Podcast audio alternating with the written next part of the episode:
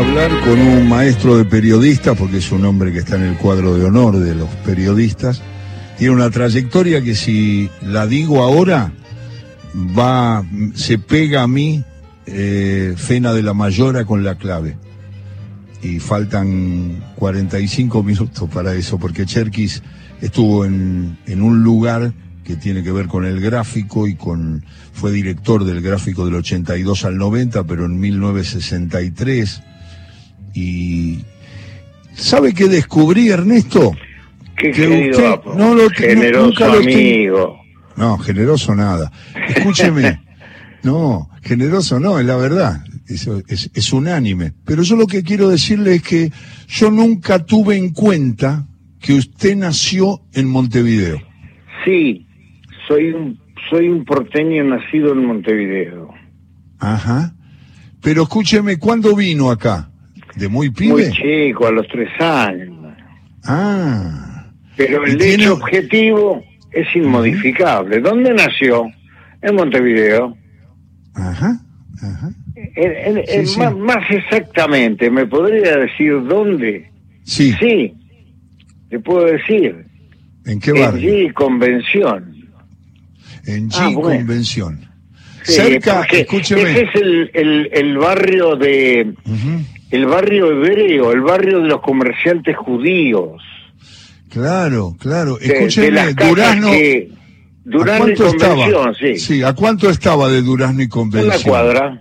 Ah, ahí nomás. Ahí Él nomás. lo nombra, Jaime Ross lo nombra, Claro. judío no sé qué el nombre que da.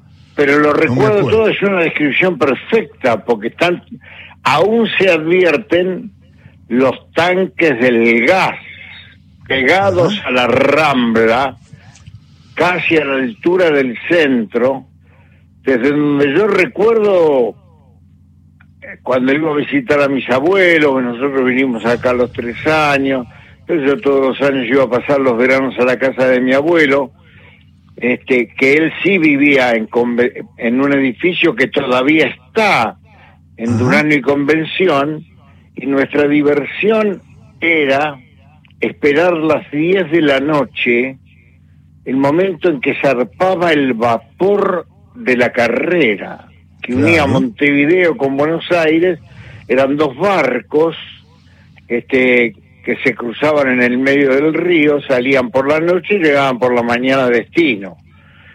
Y ahí se jugaba el fútbol en esa esquina y también allí este estaban las calles del comienzo pecaminoso de la posadolescencia. Claro, claro, En ese río ¿no? claro. Lo que se Escúcheme. conoce como quecos. Sí, sí, escuche, claro, claro. Escúcheme, eh, ¿cómo jugaba el fútbol, Cherkis? Muy mal, Ah, era malo. muy malo. Pero, ¿Pero tenía qué- una moral extraordinaria. ¿eh? Defensor áspero era. Defensor, defensor número dos de los viejos estilos, ¿no? Los paradigmas nuestros, eh, imagínense, ah, pues los paradigmas nuestros eran Pedro del Hacha, don Claro. Pedro del Área, Así es. este, imagínense, ¿no? Y William Martínez en Uruguay, en Claro, Peñarol. Claro, claro. ¿Por Así qué, que- Cherkis? Una cosa más futbolera, porque después Sí. es inevitable hablar de boxeo con usted. Debe No, estar podrido de las... lo que quiera, po, tranquilo. ¿No, ¿No está podrido de las notas en un sentido? No.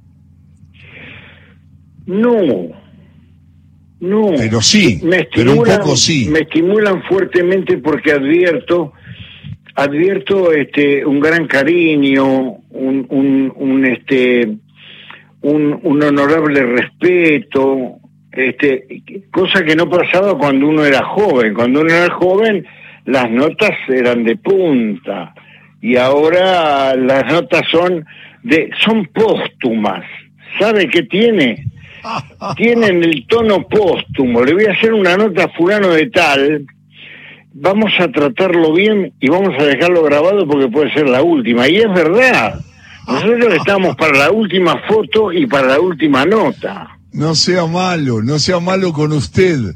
Pero si yo no veo la línea de la finitud, lo que pasa es que, mm, que la quiero alcanzar con dignidad. laburando, pensando, generando, creando y también disponiéndome a conversar, sobre todo con los jóvenes colegas.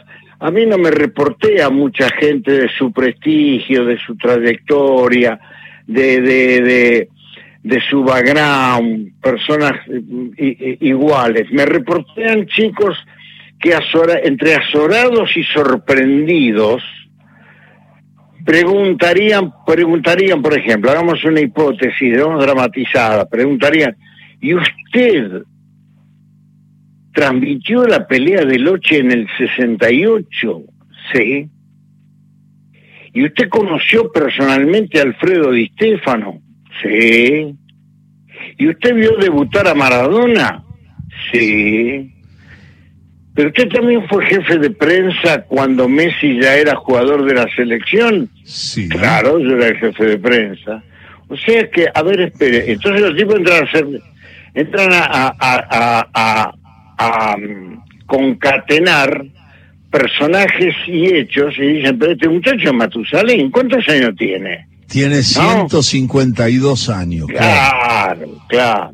Y todo pasó rápido, Apo. Sí, sí, sí. Desde el retiro de Alfredo Di Stefano, el revolucionario táctico y estratégico del fútbol mundial, después de la final con Peñarol en octubre del 66, sí. hasta el advenimiento esplendoroso de Messi, pasaron del 66 al 2000, 2006, 2007, 2010. Ahí estamos, en 50 años.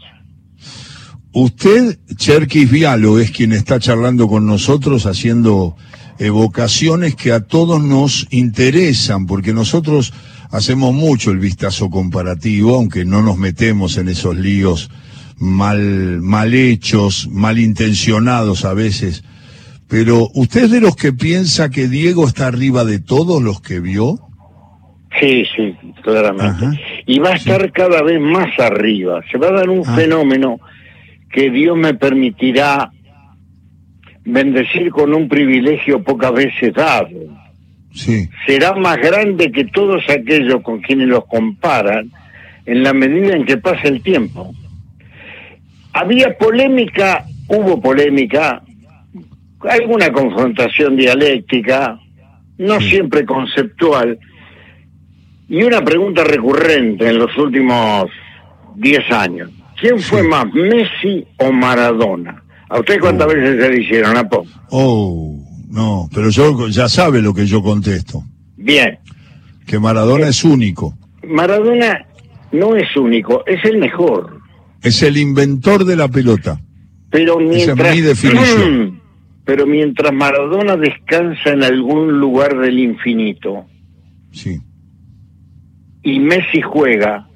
Messi será cada vez menos y Maradona será cada vez más.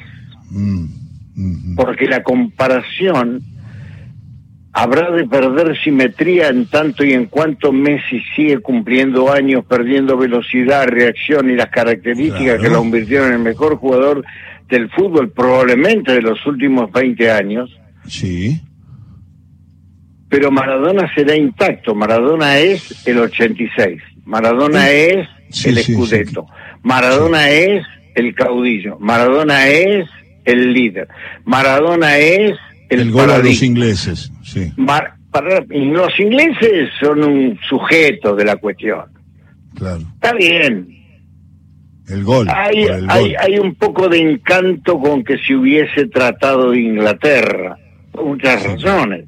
Pero es el gol más bello de la historia del fútbol. Eso, a eso me refería. Claro. Es el gol más bello de la historia del fútbol que casualmente se produjo en un campeonato mundial casualmente frente a los ingleses, casualmente en una tarde contradictoria, casualmente suspendida en el espacio y casualmente relatada por el mejor relator que hizo el mejor relato de una pieza incomparable en los tiempos. O sea, el mejor gol, el mejor relato, el mejor momento la tarde soñada. Esto es una pintura, Apo. Esto no es cierto. dígame que lo que estuvimos viendo no es cierto. y no escuchamos, escuchamos la voz de Víctor Hugo, pero no relató con esa belleza y esa emoción. No puede ser. Es que ese gol necesitaba ese relato. Claro, dice Diego. O ese relator necesitaba ese gol. Claro. ¿Me entiende? Sí, sí. Porque hay goles más bellos según uno los recuerda del relato radial, ¿vio? Sí. Este, del Campeonato Mundial de 1978 hay bellos goles que fueron menos bellos porque fueron relatados sin belleza. Y del Campeonato Mundial del 86, esa concatenación simbiótica entre la voz, el relato, el sentimiento, el corazón depositado en el micrófono. Y el jugador que permite ir hilvanando cada una de las frases que emergen de la impronta poética del relator que jamás había soñado con que alguna vez iba a poder relatar un gol de esa envergadura. Ni aún los supuestos. Muy bien, Cherkis, es verdad. Es Ernesto Cherkis Vialo que está evocando las cosas de Diego, el relato de Víctor Hugo y tantas cosas que todavía nos emocionan y que han quedado en la historia. Una pregunta futbolera medio más o menos, pero usted la va a contestar ayudándonos a pensar. Eh, tengo mucha gente que piensa que Messi todavía no llegó a Pelé. A ver. Es difícil, ¿no? No, no, no, no es difícil. No, es arbitrario. El fútbol tiene opiniones arbitrarias. Este, si no las tuviera, no arrastraría la belleza que lo convierte en un juego único, ¿no? Advierta usted, Apo, que el basquetbol es tan perfecto que no hay confrontación, no hay polémica. claro. El tenis es tan preciso que nadie le puede decir a usted, mire, este final de Djokovic con Medvedev, este, yo creo que Medvedev este tiene unas virtudes escondidas que aflorarán mañana. No aflorará ninguna virtud que no sea conocida. No hará ningún passing, ni hará ningún saque que no esté previsto. Y estamos en la casi ya en la perfección del tenis, ¿no? En cuanto a implemento, eh, condición física, estatura, peso, velocidad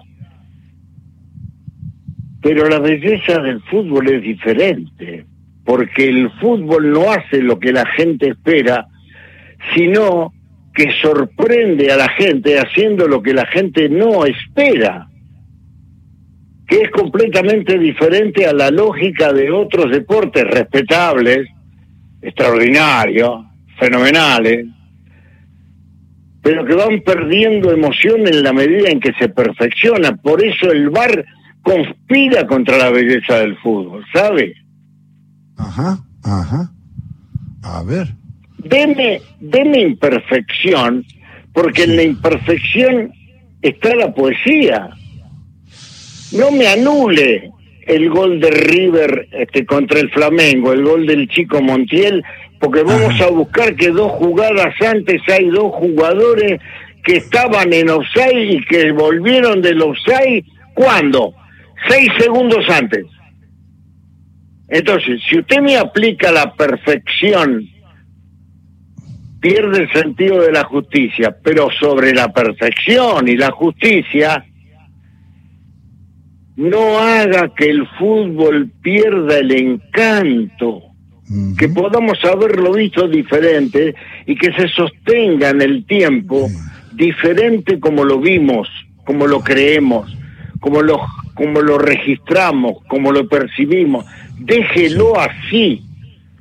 Usted sabe lo que le pasó a, a ese equipo de, de Entre Ríos que jugó contra River por la Copa Argentina? Sí. Yo no me acuerdo nunca el nombre, es un nombre constitucional, es una pronunciamiento. Pronunciamiento, ahí está, un pronunciamiento. Deportivo pronunciamiento. Suena a movimiento preconstitucional. Bueno, sí. este, ¿cómo se llama el equipo? Deportivo Pronunciamiento. Bueno, Deportivo Pronunciamiento, que hizo un papel dignísimo, dadas las condiciones de competitividad eh, que a veces impone la disputa de la Copa Argentina, vino a la cancha, bueno, jugó contra River de visitante, vino a la cancha de, de, Independiente o de Banfield, no me acuerdo de quién, o de Lanús, bueno. Este, no importa, pudo haber sido en el Monumental. Sí. La perfección reglamentaria de un árbitro imbécil, o de un imbécil árbitro, hizo que le anulara un gol o un penalti posterior. Con lo cual, un referí le quitó leyenda a pronunciamiento. Con lo cual, nos están afanando los elementos primordiales con los cuales hemos sustentado nuestra profesión a lo largo del tiempo. Imagínese en el pueblo un gol a River, con todas las estrellas. ¿Es una leyenda o no es una leyenda? Sí, sí, es una leyenda. Se escribe una leyenda. Queda para siempre. Bien. Un árbitro imbécil que no entiende nada de la vida, dijo, sí, yo lo cobré, pero como el juez de línea me está diciendo que no, el penal no es penal. Y el gol del offside, yo creí que era gol, pero me levantaron la bandera y entonces no era gol.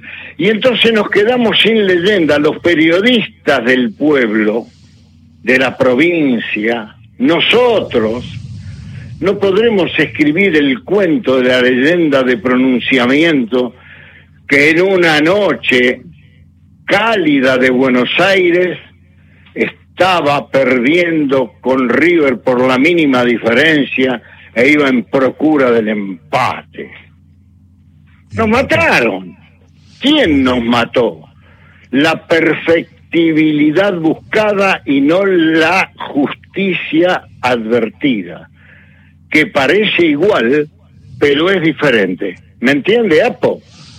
Le entiendo bien. Eh, los que sostienen que el VAR sirve le van a saltar y le van a decir que también evita muchas injusticias que padecen equipos como Deportivo Pronunciamiento porque la pelota parecía que había entrado en su arco pero no había entrado por el VAR. Después se comprueba eso. Bueno, quiere que le diga una cosa. Diga, diga, tranquilo. El VAR es un elemento de corrupción. No me diga Porque eso, ¿eh? los partidos termina ganándolos el director de cámara. Dígame dónde pone la cámara, dígame con qué cámara toma el plano y le diré qué vamos a cobrar. Y le voy a decir otra cosa más, don Apo. ¿Usted sabe cuántos millones, billones, voy a poner la B larga adelante, billones, bi, bi, billones, mil millones de dólares? ¿Usted sabe cuántos billones de dólares se juegan en el mundo en cualquier partido de fútbol de cualquier liga? Se juegan, se juegan. Sí, Se juegan, billones, sí, billones por minuto. sí, Usted está en Singapur, ¿no es cierto? Esta noche juega River Plate y hay un señor en Singapur que en la mañana ya del domingo a ver que ahí eh, está jugando equ- en Argentina, el partido de fútbol. Entonces se apuesta a todo, como siempre. Se Sí. puede apostar quién gana, puede apostar quién hace el primer gol, puede apostar cuánto córner va a haber, puede apostar si se termina todo. este, sí, sí, el partido termina con 11 por lado. Usted puede apostar lo, lo que lo que lo que surja de la imaginación. Pero ahora hay un elemento determinante que incita a la corrupción y es qué va a determinar el VAR. ¿Usted no se dio cuenta que se tarda cada vez más en la decisión del VAR? En eso estoy de acuerdo porque tengo una teoría rápido, se lo comento y me parece que va a compartir conmigo Ernesto Cherkis Vialo, que está hablando con nosotros del VAR, del fútbol, es que yo lo que creo que hay que modificar si prosiguiera el VAR, que el árbitro, y ahora me van a entender todos los futboleros que están escuchando, cuando se aprieta el auricular, la cucaracha en la oreja, y aparta a los jugadores con ese gesto clásico que con la mano izquierda o derecha le dice, Pere, Pere que estoy escuchando. Entonces lo que nosotros suponemos, y es así, no, no suponemos, creemos en eso, el hombre del bar le dice, mira, hay una jugada que trasciende, eh, es un centro alto y da la impresión que la pelota, y le explica todas las alternativas. Sí, sí, sí. Y después el árbitro dice, sí, momento, después de escuchar todo eso de dos minutos y medio, va a ver la jugada. Y tarda dos minutos y medio más. Entonces para, frena el partido cinco minutos. Yo pregunto, ¿no sería más útil en la continuidad decirle, che, nos pareció penal la anterior, anda a verla? Claro. Y ahí no se pierde tanto. Pero sí, pero, pero es así, Apo. Pero además, cuando venga el VAR a la Argentina, vamos a tener muchas dificultades porque, reitero, el VAR demora en la decisión, el director de cámaras es determinante. El otro día se cobró en un partido de River Plate con estudiantes de La Plata se, se jugó, se, se, sancionó una falta que no lo era, pero en el plano chato donde aparecen este, eh, los protagonistas, se produce la siguiente asimetría. La jugada tiene en velocidad normal dos jugadores y con el VAR deteniendo la imagen desde otra perspectiva, hay ocho jugadores. Bueno, esto es complicado, ¿eh? Eso es complicado, sí. Esto es complicado. Entonces yo lo que quiero decir, pero al margen de eso, sí. lo que yo quiero eh, reafirmar, Apo, es el concepto de la imperfección, que es la perfección humana. La humanidad tiene una perfección interpretada que es, en el caso del fútbol, su golpe de vista y su concepto. No perdamos eso. No lo perdamos. No detengamos un partido diez veces. No le quitemos continuidad.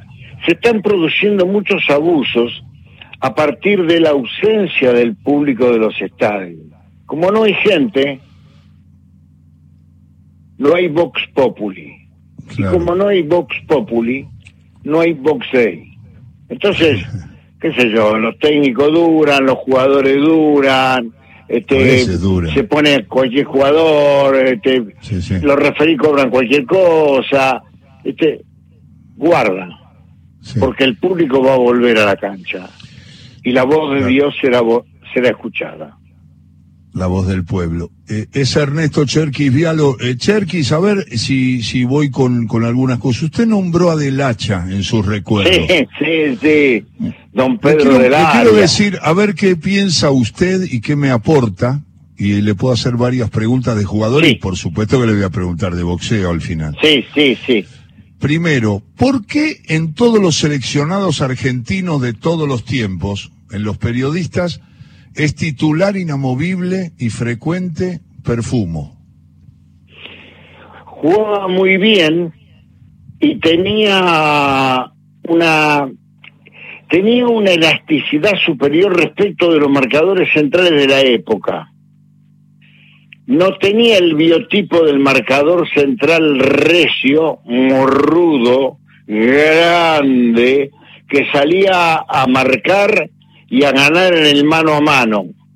Perfumo podía perder la primera, pero tenía recuperación para recuperarse y volver. y sobre todo después que Basile le jugó al lado en Racing como número 6. Siempre tuvo buenos este, compañeros de saga. Eh, Perfumo. Claro, y además que él tenía una lectura sobre el fútbol muy interesante, Apo. Él desde atrás este, tenía mando, tenía conducción y tenía mayor flexibilidad para recuperarse. El 2, cuando era pasado en una marca, digamos, a 30 metros del arco, era mano a mano con el arquero. Y con Roberto, ah, sí, sí. Roberto podía producir esta cosa que no tenían los otros centrales, que era, pierdo en la primera, corro y recupero. Y además te atendía, ¿no? Con una cara de ángel extraordinaria, que los árbitros decían, este pibe no... No, no, no, debo haber visto mal, lo mató, pero debo haber hecho mal porque este chico es tan bueno, tiene una cara tan angelical, que seguramente debe haber sido un desliz, ¿me entiende? una vez le dije que a Johnston, al delantero del Celtic, todavía le dolía hace unos años. Se lo dije y se reía. Le digo, mira, hablé esta mañana con Johnston. Y dice que todavía le duele, no se recuperó de aquella patada que le diste. Pero además le decía, de ángel. Además le decía a los rivales, tenés cuidado que el 6 mío es terrible. ¿eh? Sí, se gritaba por poco por pasarela, ¿no? Claro, le decía, mata lo que está herido, le decía, el que salía, ¿no? Claro, claro. no, Roberto, un jugador extraordinario. Y además un jugador que cambió el biotipo del marcador central, Apo. Muy bien, muy bien. Eh, en boxeo, Cherkis, usted ha sido maestro y, y ha visto mucho. Eh, ¿Sabe que los... Yo no sé tanto de boxeo. Cuando usted habla de los más grandes, y muchos dicen Ali, Muhammad Ali, Cassius Clay, eh, algunos expertos que usted también respeta y ha escuchado, dicen, no, de la historia y de todos, Ray Sugar Robinson. Sí. ¿Es así? Pero el mejor fue Ali. Ah, ¿sí? No hubiera habido Ali sin Robinson. Convengamos en que Robinson fue el paradigma que cambió de orden eh, la técnica del boxeo mundial. El boxeo viene, es una actitud empírica que viene de la lucha, viene de la pelea, viene de la prevalencia de la fuerza y Robinson fue el primer aporte de estética, de velocidad y además de asignarle la misma importancia al desplazamiento sobre el ring a partir de piernas prodigiosas respecto de la descarga de golpes con el tren inferior. Pero a pesar de que el paradigma fue Sugar Ray, el mejor fue Muhammad, porque Muhammad lo hizo con 88, 92, 96 y 98 kilos. Lo hizo a los 18, a los 20, a los 26 y a los 32. Uh. lo que hizo fue impresionante. Robinson se daba el look. ¿Usted sabe que Robinson? Bueno, claro, era otra época, ¿no? ¿Usted sabe que Robinson salía de gira? Y peleaba una vez por semana, daba exhibiciones, peleaba. Al tiempo que estaba con Robinson le quería arrancar la cabeza, ¿eh? Claro. Y él subía al ring. Eh, le gustaba mucho ir a La Habana. Le gustaba mucho ir a San Juan de Puerto Rico. Ajá. ¿Qué imagina? ¿Por qué le gustaría ir a esos lugares? Ese mundo de la noche. Y muy bien. Y entonces el hombre era un gran bailarín. Claro. Bailarín no baila solo, ¿no es cierto? El bailarín necesita alguna compañía. Está bien que no bailaba tango, no había contacto necesario pero el boxeo para él era un disfrute, lo hacía con una facilidad extraordinaria. En cambio, Muhammad Ali, usted sabe, Apo, usted sabe que le tocaron los peores rivales que le pueden tocar a un pesado, no tuvo la suerte de este, ¿cómo se llama? De del momento de en que Foreman fue el rey hasta que lo destronó él, o de Mike Tyson que lo pasaba por arriba. No, no, no, no, no. Muhammad Ali tuvo que pelear con todo y cada uno que aparecía era un monstruo que después quedan en la historia inferiorizados por la imagen de quien los venció. ¿Quién fue el que lo venció? Muhammad Ali. ¿A quién le ganó? Le ganó a Sonny Liston, le ganó a Floyd Patterson. Recuperó el campeonato del mundo con George Foreman. Foreman, para que te se dé una idea, el viento que arrojaba un golpe de Foreman lanzado sí. podía poner knockout a un relator sentado a la vera del ring. Sí. ¿Me escuchó? Sí, una bestia. Una bestia. Y el Mike Tyson, imparable. Y no, pero escúcheme, ¿y las peleas con Frazier? Qué clásicos. Eh, eh, no llegué, no llegué. Ah. Yo sé que tenemos que entregar rápido, pero eh, empecé diciéndole. No, si vamos bien. Vamos bien. Fraser tres veces. Tres veces. Tres veces Fraser. La batalla de Manila. Ahí estuve. sí, ya sé, por eso. Usted sabe lo que pasó en esa pelea, ¿no? Sí, sí, la del, la del cheque. La del...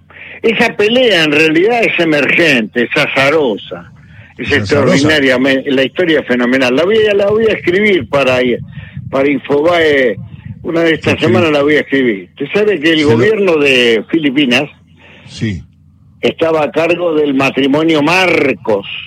El presidente era Ferdinando Marcos, un dictador. Y había destinado 5 millones de dólares para la defensa del campeonato del mundo de Bobby Fischer.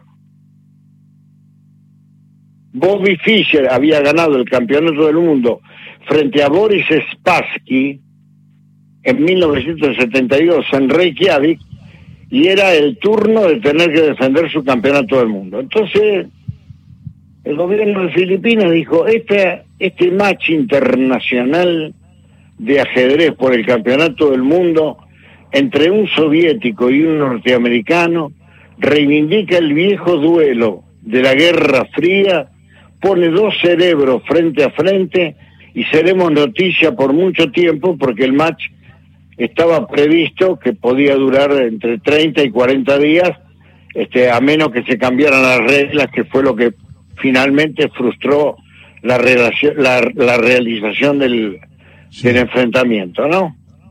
¿Fischer y quién iban a ser? ¿Fischer y quién? ¿Fischer y quién? Karpov.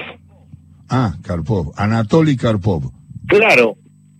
Bueno, Fischer no quería jugar con Karpov no, no quería, no le gustaba tampoco la nueva regla que le habían impuesto.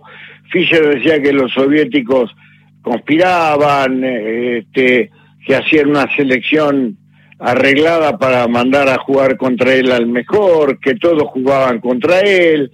Este, no estaba de acuerdo, no estaba de acuerdo.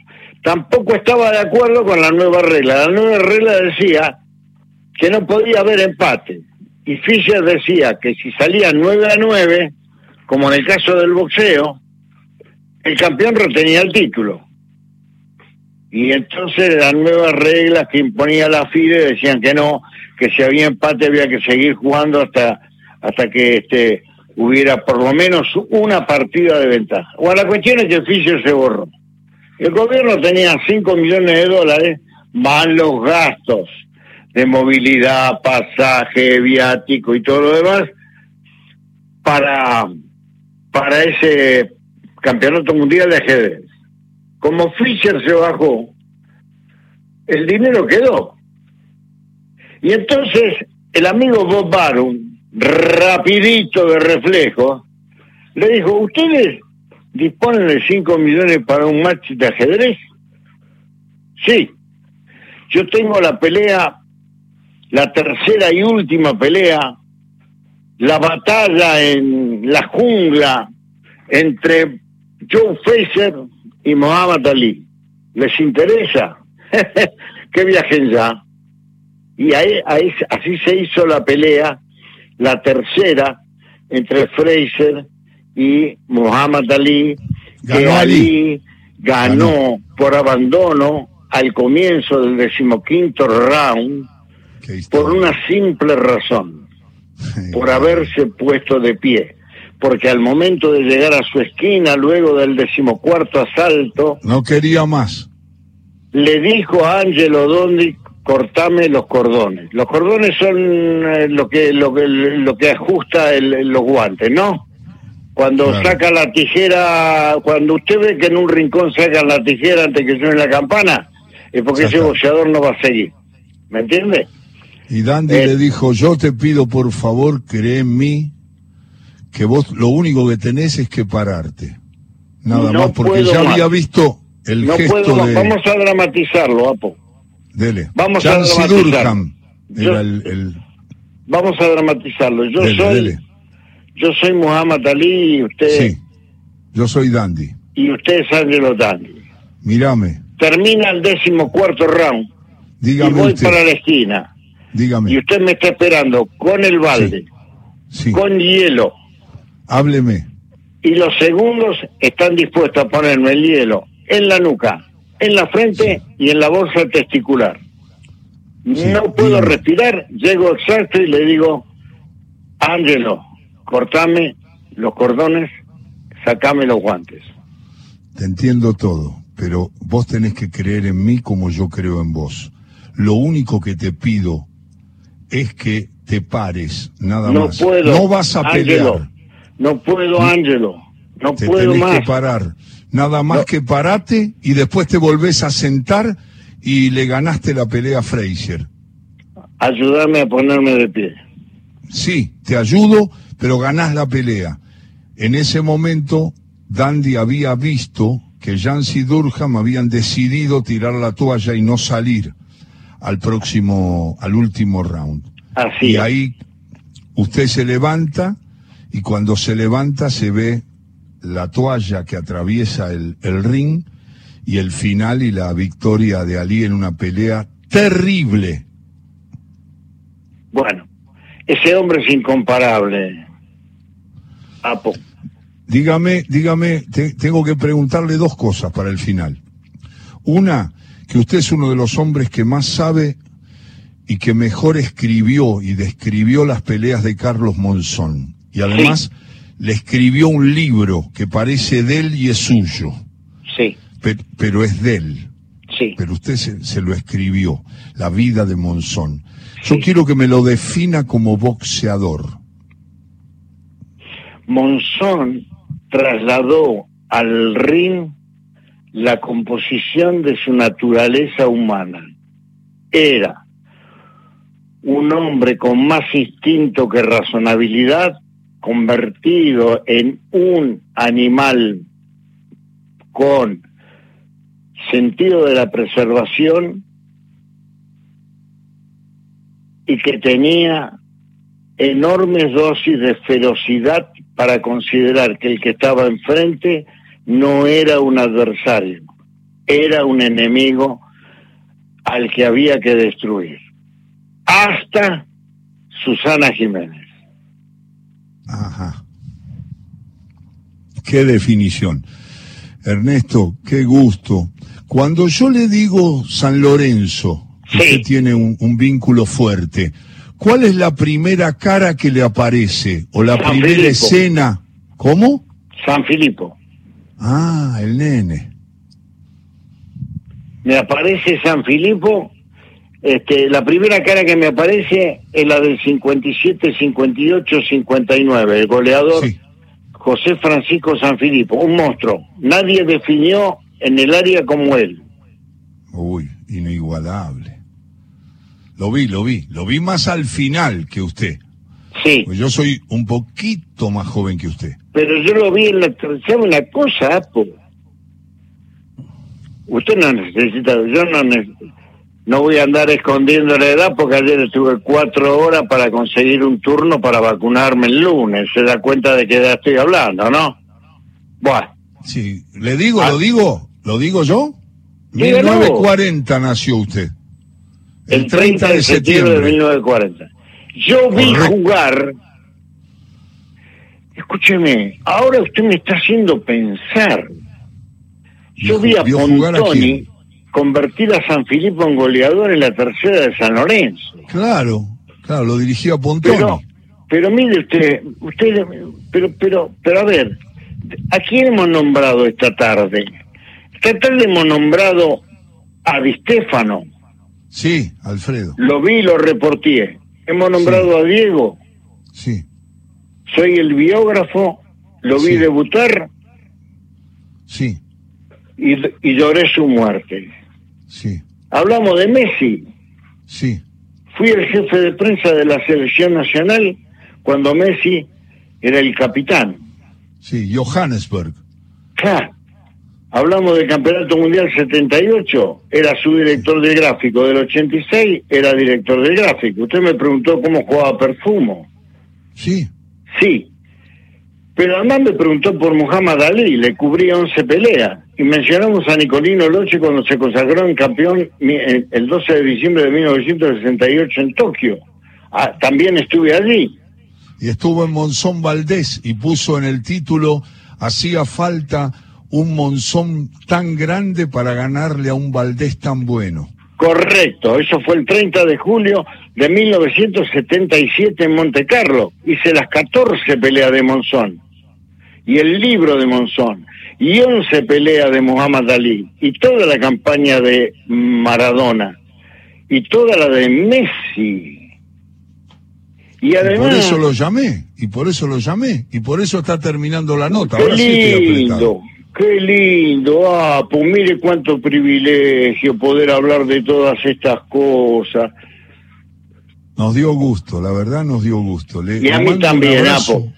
Grande, ¿eh? Con el respeto, no solamente parangonando el nombre del programa, el, el, el, el, afecto, el, el, el cariño, el, el respeto y la admiración, sino también porque me sentí muy bien. Me sentí muy bien. Me sentí con ganas de hablar y de contar. Y eso no lo logra el reporteado. Eso lo logra el reporteador. Le mando un abrazo respetuoso como siempre, Cherkis. Maestro querido, un abrazo, eh, que Dios me lo bendiga. Chao, maestro, chao. Ernesto Cherkis Vialo, mejorando la tarde de todo con afecto.